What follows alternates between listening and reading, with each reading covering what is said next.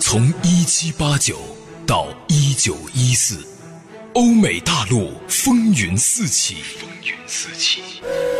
第二次工业革命，法国大革命，德意志帝国成立，拿破仑的雄起与幻灭。汇天，颜亮，让你像追剧一样追历史。追历史。世界史三部曲，从法国大革命到第一次世界大战。从一七八九到一九一四，悲惨世界。各位好，我是颜亮，我是胡天。前情回顾，时间线来到了一八一八年，波旁王朝复辟以后，路易十八的治下，这时候的巴黎啊，是一个光怪陆离的城市，肮脏、古老，同时又承载了一些外省青年的梦想。贵族的秩序依然在延续着，虽然已经经过了大革命的洗礼跟拿破仑的冲击，这套秩序呢也在摇摇欲坠当中。但是对于很多刚刚初入这种大城市的外省的女孩来说，梦想依然是遥不可及的。像方汀这样纯洁的女孩子，本来是希望通过一场纯真的恋爱，能够为自己的未来生活打开一扇门，但是命运却告诉她，你被玩了。嗯，我们来看到巴黎周围有一个叫做。蒙费美的地方啊，有一家大众饭馆，既提供住宿，又提供饮食，还提供酒。这家饭馆招牌很奇怪，店门上方钉着一块木板，木板上面的图案啊，怎么看怎么像是一个人背着另外一个人。你要是再仔细看呢，呃，被背着的那个人好像配着将军级的金黄色的大肩章，画上还有一些红斑纹。感觉是血吧啊，其余的地方都是烟尘。哎，这个标志很有意思啊。对，好像一个人去拯救了另外一个将军。而木板的下端有这么几个字：滑铁卢中式酒家。客栈门口停着一辆坏掉的运货大车，这个大车啊，确实是足以引起注意，是林区装厚木板运原木的重型货车。现在前面一半已经粉碎了，后面一半还在那儿。呃，立在地上有两个硕大的车轮，中间有一个很粗的车轴，铁的车轴，粗笨庞大，丑陋不堪。配上旁边的那个酒吧，给人的感觉就是低俗、庸俗、媚俗，总之很丑。但是这个小酒馆，它的主人用那个招牌标识告诉大家，这个店的主人跟滑铁卢战役有关系。是的，而这一家客店的主人叫做泰纳迪。就是前情当中，在滑铁卢之夜，晚上偷偷摸摸去扒死人衣服、配饰的那些老鼠们中的一个。是的，他当时在滑铁卢战役里边干的是非常不光彩的一个事儿。但是回到巴黎之后，他自己给自己标榜了一个：我当时抢救过我们法国军人的一员啊。对，那店名还叫这个滑铁卢中士之家。滑铁卢中式酒吧，这个大的重型货车呢，车轴是离地比较远的。有人给车轴下面搞了一个秋千，用铁链搞了一个秋千。傍晚时分，两个小女孩正在荡秋千，一个小女孩大约两岁半，另一个大约一岁半吧。大的抱着小的坐在秋千上啊。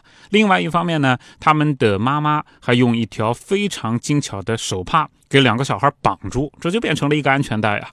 妈妈在这儿一边推着铁链，一边给他们唱儿歌。这个妈妈长得很丑，高大，感觉非常的勇猛。大家还记得当时在战场上扒死人尸体的泰纳迪在那儿扒东西的时候，在战场外的壕沟上有一辆马车里边坐了一个高大女人的身影吗？就他，哎，夫妻俩一起去的啊，对，一个去把风，一个在里边扒。而这夫妻两个现在已经开店了，男主人要把自己标榜成战争英雄了，两个。老鼠现在已经有了下一代了，哎，不过话说回来，这两个女孩真心好看，打扮很迷人啊，呃，眼睛神色十足，鲜润的脸庞上洋溢着笑容。有一个女孩头发是栗色的，还有一个是棕褐色的，天真无邪，哎呀，就感觉让人就看着就开心。不明所以的路人路过的时候，瞄一眼就打心底往外的这么觉得美的慌。两个小女孩头顶立着非常高、非常阔的那个车架。虽然说车架很丑，但两个小女孩在这荡来荡去。如果真有画家把它给画下来，那么一定还是很令人感动的一幕啊！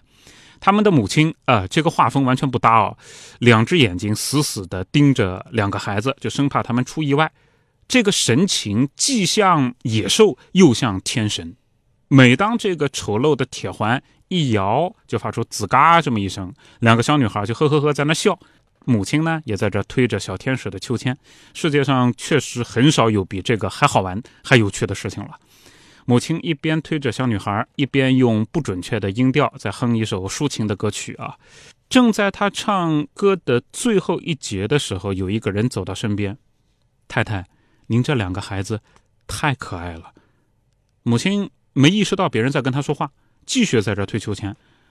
旁边又有人说：“啊，太太。”您两个孩子真是太可爱了。泰拉里夫人转头一看，哦，有一个妇人站在自己几步之外，手里也抱着一个孩子，还挎着一个很大的旅行包。那个妇人抱着的小孩，哎呦，那也真是人间的小仙女哦，可爱极了。衣服的服饰和荡秋千的两个小孩差不多，头上戴着一个花边丝绸的小帽，身穿一件带飘带的花衣。裙子微微掀起来，可以看到她白白胖胖、结结实实的小腿，脸上的皮肤白里透红，像个大苹果一样，睫毛非常长，正在睡觉。哎呀，就觉得小孩真是非常的可爱。另外一方面，小孩的母亲却是一副非常忧郁的神情，一身工人的装束，很年轻，漂亮吧？也许有一缕金发散落下来，搭在额角。感觉是挺漂亮的，但是她的神情不漂亮。她的神情感觉好像刚哭过，很疲倦，几分病态。而这个女人就是方婷，单身母亲是啊。那个男的已经早不知道跑哪去了。方婷她的外貌、她的气质以及她的表情气场和一段时间以前已经完全不一样了啊！我脑补里边啊，方婷一直就是苏菲玛索的样子啊。当然，电影里边是安妮海瑟薇演的。我个人觉得，因为法国人嘛，还是苏菲玛索的形象在我心里更像方婷一点。他本来呢和之前那个富二代相处的时候，富二代给他买了很多的衣服，但是身上的那一身漂亮的衣服、首饰这些东西已经全部卖掉了。他现在穿的就是一个普通衣服，但是给孩子的啊都是最好的，都是最好的。自从那个富二代把他甩了之后，已经过去了很长时间了。现在孩子都已经能抱在手上走路了。这段时间发生了什么？显而易见嘛。方婷被抛弃之后啊，生活就变得非常的艰苦了。她很快也见不着当初一起和富二代们玩的那几个小姐妹，也见不到了。那三个姑娘跟她不是一路人。哎，那三个就是也是挺泼辣的女孩，也无所谓的。是的。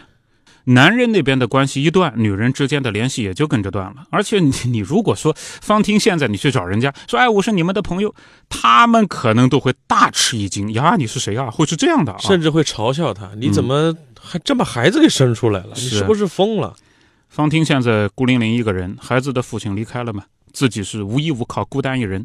另外一方面，最惨的是什么？之前她是一个勤快的、有手艺的女孩。他完全可以凭自己的双手，哎，将来学个裁缝啊，当个学徒啊，说不定将来有朝一日在巴黎能开一家自己的小时装店，这都说不定啊。但是自从他搭上了那个托罗米埃那个富二代，他就有段时间啊，就特别看不起自己学到的那种小手艺，自己的学徒关系啊，什么跟自己师傅之间的联系啊，后来全部断掉了。接着他又被甩了，无路可走，无路可走，他识不了几个字，又不会写。小时候，他只学会了签名。后来呢，他是变卖了很多东西啊，请写字摊的先生为自己写了很多封的信，寄给那个托洛米埃，石沉大海。又过了一段时间，他听到有几个女人在那儿谈论。那时候他们没看到方婷在，但是谈论的话，方婷听到了，说：“哎呦，这个小孩谁会当回事啊？他想的没有啊？人家是什么人啊？他是什么人啊？小私生子哦。”那么这种话也是让方婷非常的伤心。也是非常的绝望了，他犯了一个过错，他不再是贞洁的、贤淑的了，在这样的一个社区，他会永远被人看不起。他也意识到这一点了。确实，他当初呢跟托罗米埃谈恋爱的时候，说不定周围很多人还投来羡慕的目光呢。嗯，但现在算什么？你可以说他是受到了欺骗跟诱惑吧。嗯，那周围人肯定会看不起他的，对吧？就是一个失败的弃妇。哎，对。想当人家，说不定就传；想当人家小三还没当上，怎么样？肚子搞大了，人家把他甩了吧，就这样。但是这又带来个问题，孩子怎么弄？哎，那年月的法国，你说现在当代社会有一个单身母亲带着孩子，到一个也会指指点点的。也会也会，但是至少不像当时啊，当时这种事情就上来以后直接给你贴个标签，你到哪边找工作去呢？而且会让自己家庭蒙羞嘛。嗯，不光是个人的问题。对啊，方汀后来啊思前想后，放弃了华丽的服饰，穿上了粗布的衣裙，把所有的丝绸、首饰、什么缎带、花边能用在女儿身上的都用上了，剩下的全部都卖掉了。女儿是他仅有的虚荣。他把所有东西都卖掉之后呢，二百法郎还清所有债务之后，八十法郎，在一个阳光明媚的早晨，二十岁整的方汀背着女儿离开了巴黎。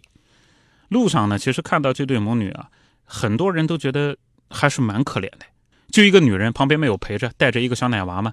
可是当人们意识到这个女人似乎是长途跋涉，而且小孩好像没有父亲的时候，人们对方听投来的就马上是那种鄙夷的目光啊。嗯，就像莫泊桑的小说《羊脂球》一样，哎一，开始不知道什么身份，是随着坐在一个车上时间久了，就会开始指指点点了啊。对啊而且方汀的打扮也是很奇怪的，妈妈穿的很朴素，嗯，这女儿打扮的像是个富家的孩子，对，很容易被人就是戳戳点点的嘛。方婷所以路上还换了几次一车才到这个地方的。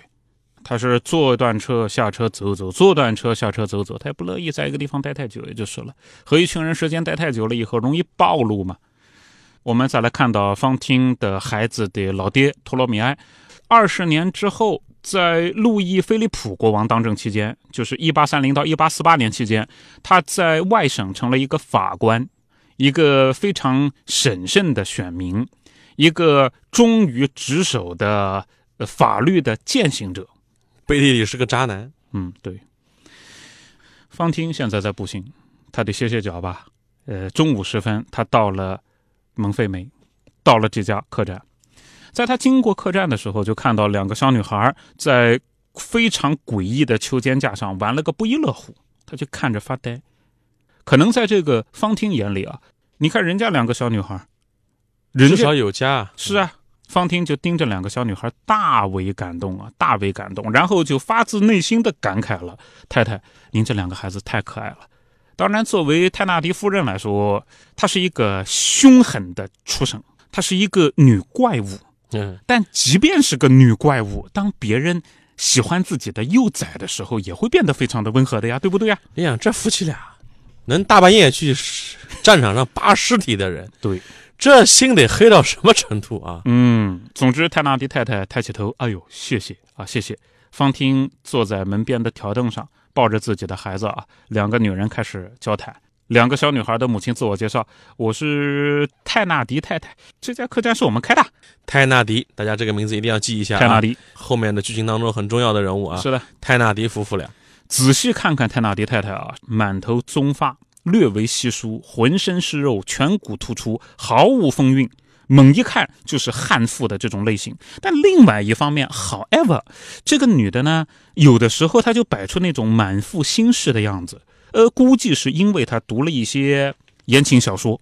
他是一个扭捏作态、男不男女不女的家伙，有一些破破烂烂的言情小说，对于一个客栈女老板啊，这个会激发想象力的。所以这个女老板她刚满三十岁，还是比较年轻的。如果站起来，他就显得非常魁梧，很快会把旁边的方汀吓跑啊。但是他当时是半蹲着的啊，呃，就好比现在你开一民宿啊，嗯，你你要是这个民宿女老板，你怎么也得有点文艺范儿吧？呃，是吧？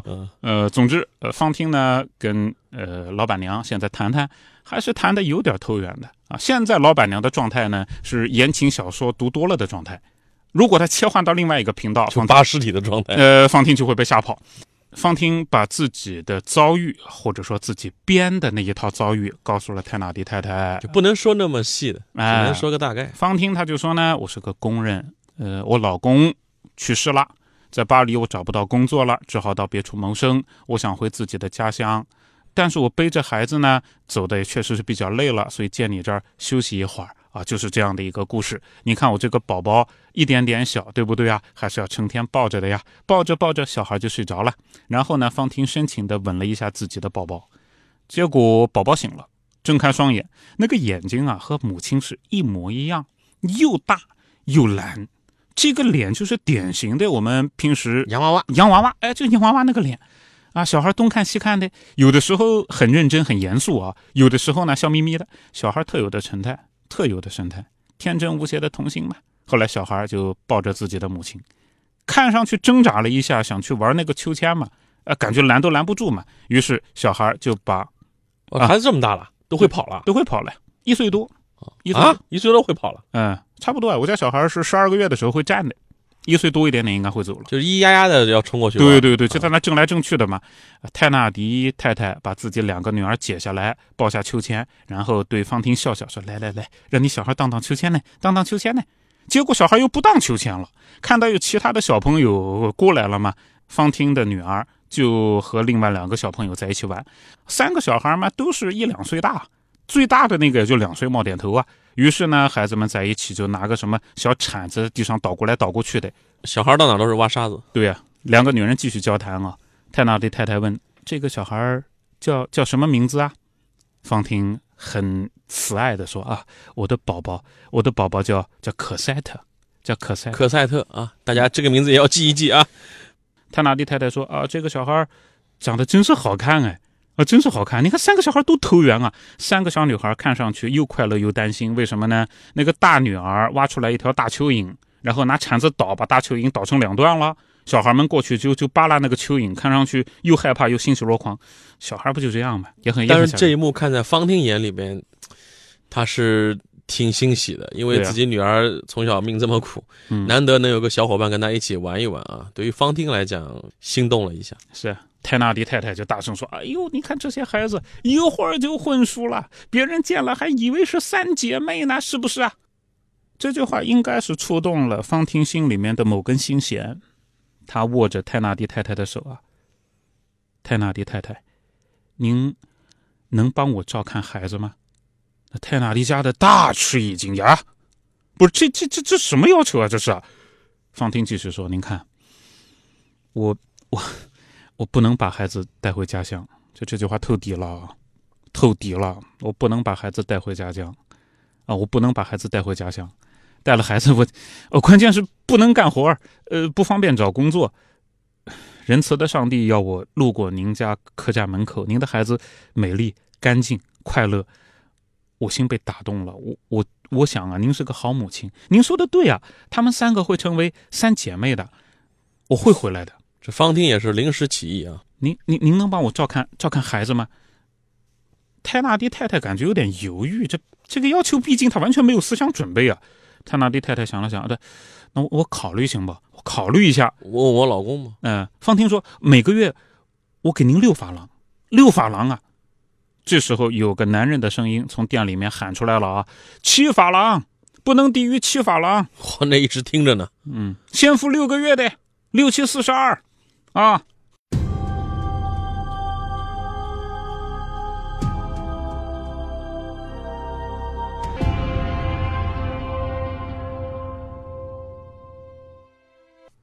方婷点头，好好好好，哎呦呦，那个泰纳迪先生是吧？哎呦呦，我我是方婷啊，我介绍我叫方婷，呃，我照付四十二法郎照付。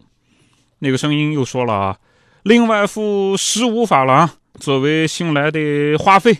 一共五十七法郎，好吧。方婷身上一共有八十法郎，就是他之前变卖了在巴黎所有的东西之后剩下的八十法郎。方婷说：“好，我我我这里有有有这些，有这些，我我步行回家，剩下的钱够了，我到那儿挣钱，等攒够钱了，我我回来接孩子。”然后那个男人接着问：“换洗衣服有吧？啊，有哦，好好好。”呃，这个全部都得留下来啊！方婷点头，那当然，那当然，我带走也没有用的。哎呀，我这个可怜的宝贝。不过他衣服多得很，多到让人无法相信啊！呃，都是成搭成搭的，裙子是绸的、绸缎的，就像贵妇人的裙子一样，都在我的手提袋里，都在我手提袋里。这时候，那个男主人露面了。那好吧，成交啊！呃，你在我们客栈住一晚，今天晚上我请客啊，当我请的。方婷在客栈住了一晚，留下孩子，合上了那个又瘪又轻的旅行袋，东西都倒走了吗？带着一个空袋子离开了。当然，他一心想的呢，呃，挣点钱，安顿下来，到一个比较靠谱的地方找一份比较靠谱的工作，最好能够有一个自己的小店，就能够把孩子接回来了。那时候先寄养一段时间。啊，那孩那时候孩子也三四岁了，对不对？嗯呃，说不定快一点的话呢，两三岁，但总之比现在好带啊。到那时候就能够母女两个幸福的在一起。方婷走了，方婷走了以后啊，泰纳迪有一个女邻居，正好来客栈办点事儿，碰到了泰纳迪太太。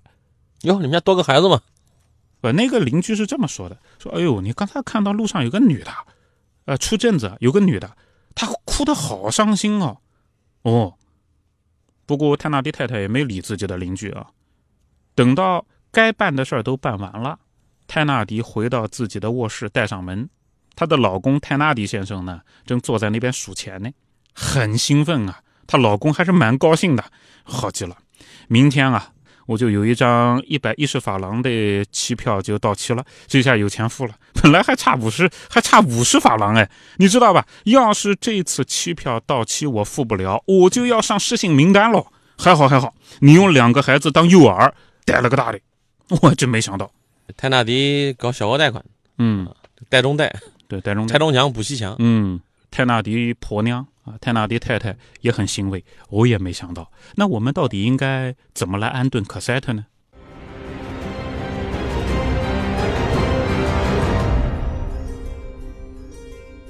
泰纳迪先生说呢，逮住了一只老鼠啊、这只老鼠虽然说十分瘦小，但是也能让小猫儿开心一阵子了。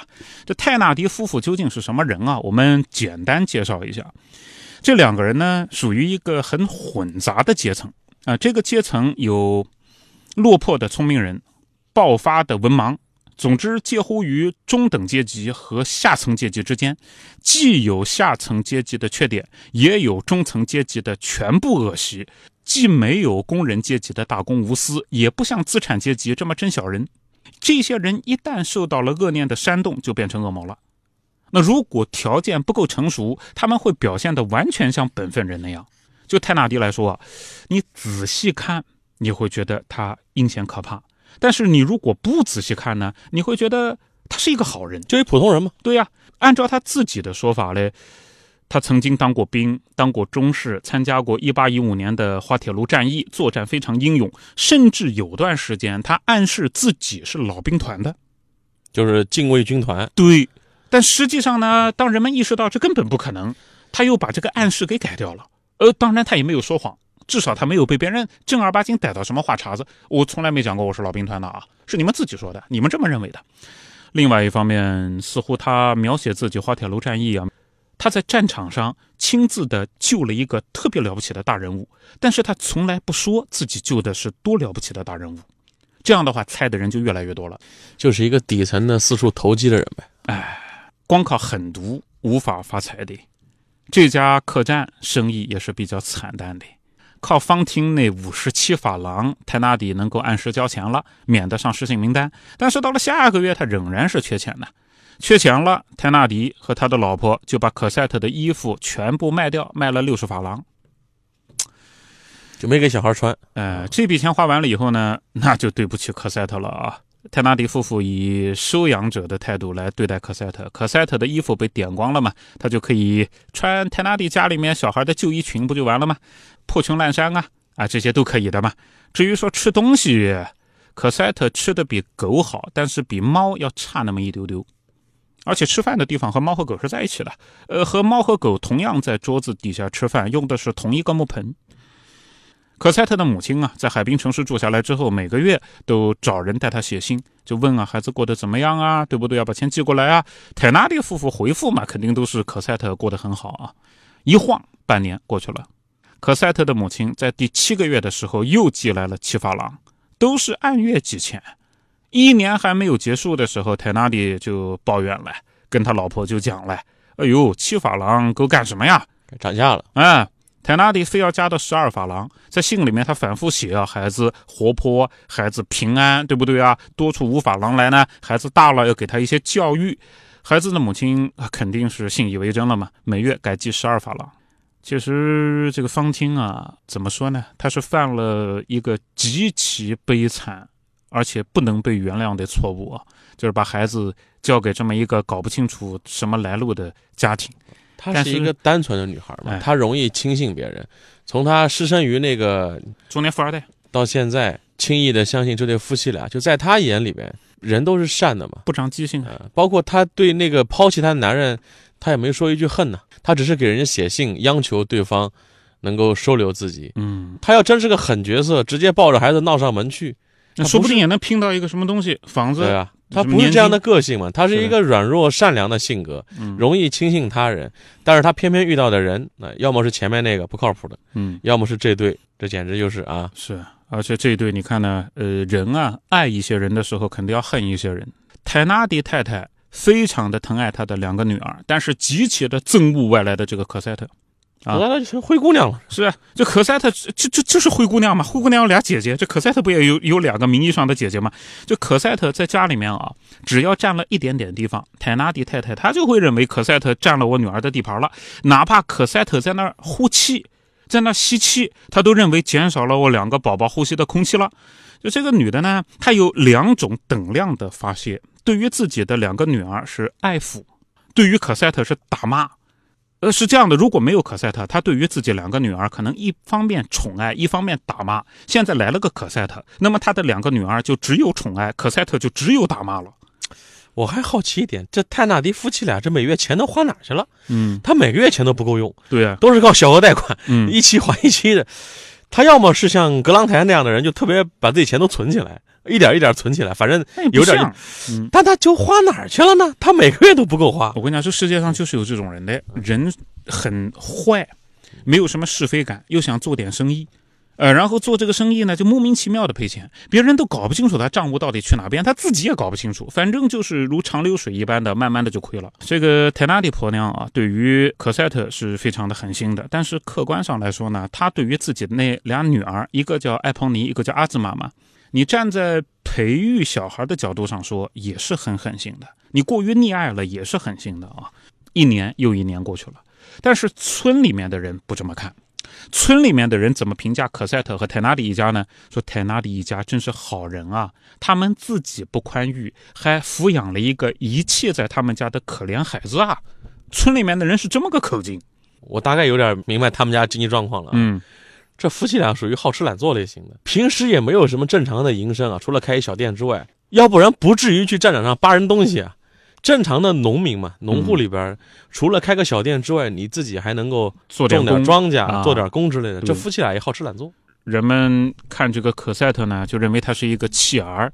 另外一方面，泰纳迪也不知道从哪边打听到啊，说这个小孩多半是私生女，母亲不便于承认。他之前就感觉到是这样，他一确定还真是这样的，于是他就写信过去，要求每月增加到十五法郎，说小家伙一天一天长大了嘛，要吃饭嘛。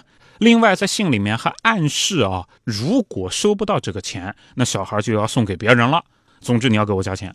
就是他抓住了方汀的这个把柄，把柄啊，对啊软肋不断的要挟。小孩的母亲方汀也没办法，就变成每个月十五法郎。这每个月十五法郎就是很大的一笔钱了，对于工人阶级来说，小孩一年一年长大，苦难一年一年增加。可赛特很小的时候呢，他是两个小孩受罪的替身；稍微长大一点，他还是两个小孩受罪的替身，但是同时成了这个家庭的佣人。五岁成佣人，很多人认为不可能是吧？苦难不分年龄，他们要可赛特跑腿、收拾房间、清扫院子街道、洗杯子、洗碗、洗碟，甚至有时候要可赛特搬那种大人都嫌重的东西。他才五岁，可赛特的母亲方汀寄钱开始不准时了，啊，有的时候呢会隔一到两个月不寄钱过来了，虽然后面会补足，但是中间会有一段时间不按时寄。那泰纳迪夫妇就认为更有权去折磨可赛特了。假如啊，那个母亲他这么一段时间已经有两三年了嘛，能够有某个时间到这个地方来看一眼，恐怕情况也会有改观吧。但是没有。刚刚到这里的时候，可赛特多漂亮啊！现在可赛特脸色苍白，骨瘦如柴，而且他的神情当中啊，有一种说不出来的惶惶不安。通俗的称，就鬼头鬼脑的。这种不公平的待遇使可赛特性情非常的急躁，艰苦的生活让小孩变得非常的丑陋。那一双应该很漂亮的大眼睛还是那么大，但神色当中让人觉得有无尽的烦恼，让人看了就难受。冬天，这个六岁不到的可怜孩子，天不亮就要拿一把大扫帚扫街道，衣衫褴褛，瑟瑟发抖，小手通红。此情此景啊，得了一个外号。这条街，这个村的人管这个小可赛特叫百灵鸟。为什么叫百灵鸟呢？因为它从它的样子，从从它的神态，从它的个头来说，都像百灵鸟。瘦小，对，天没亮它就开始干活了吗？百灵鸟不是起的也早吗？于是村里面的人就管它叫百灵鸟。不过，可赛特这个百灵鸟从来不唱歌。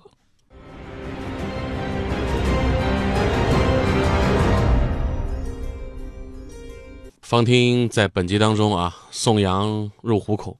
他现在每个月要支付给这夫妻俩十五法郎。嗯，十五法郎在当时巴黎的郊区农村，可以维持一个什么样的生活水平？我们在本集的知识卡片呢，给大家来介绍一下十九世纪初波旁王朝下的法国社会的物价水平是怎样的啊？首先，我们作品里面会多次出现的一些当时法国的货币单位，大家了解一下。苏最大的一个货币单位叫金路易，一个金路易等于二十法郎。约等于，它是一枚真的金币啊，真的金币。一金路易是二十法郎，还有一个货币单位叫皮斯托尔，一皮斯托尔是十法郎。大家记住啊，金路易跟皮斯托尔都是很大的货币单位。嗯然后还有一个 I G，一 I G 等于五法郎，然后一法郎等于二十苏，一法郎也等于一百升丁，也就是说一苏等于五升丁。那我们来看看啊，当时的物价水平、购买力是怎样的。当时的一条法棍，原著当中啊卖一苏，二十升丁，对吧？对在前情当中，然而让无意当中抢走了一个孩子四十苏，等于抢走了两法郎。嗯两法郎什么概念？就是可以买一苏可以买一根法棍嘛。嗯，那就买了四十个法棍。对，当时的女工在巴黎的纸盒厂一天干十四个小时的薪水是多少呢？四苏。嗯，就是干一天只能买四个法棍儿。嗯嗯嗯，我们以法棍儿来比较，可能更好比一些啊。一条羊排是六到七苏，一天的装卸工干苦活的重体力活儿，一天可以挣到三十苏。那就是十五法郎，相当于一个重装卸工、高强度体力活儿要干十天这么个收入。嗯，养小孩肯定是足够了，按说。我们还可以参照一下同时期其他的法国作家描写的法国社会的一些物价水平，比如说莫泊桑在《漂亮朋友》里边就开篇写到，一顿午饭是二十二个苏，也就是在巴黎市中心啊吃一顿不错的午餐，嗯也就一法郎，就可以下馆子了。在一八四四年开始连载的《基督山伯爵》当中，基督山伯爵用五千法郎就买下了一座带有花园的房子。你这么算吧，嗯，方汀一个月给那个家庭十五个法郎，一年要给十五乘十二，一百八。一百八十法郎，嗯，给十年一千八。如果是普通公寓的话，其实十年都可以在巴黎买套房子了，所以他付的抚养费一点都不低啊。已经给了这么高额的抚养费，泰纳迪夫妇会不会就满意了呢？我们在下集当中跟各位继续来讲述。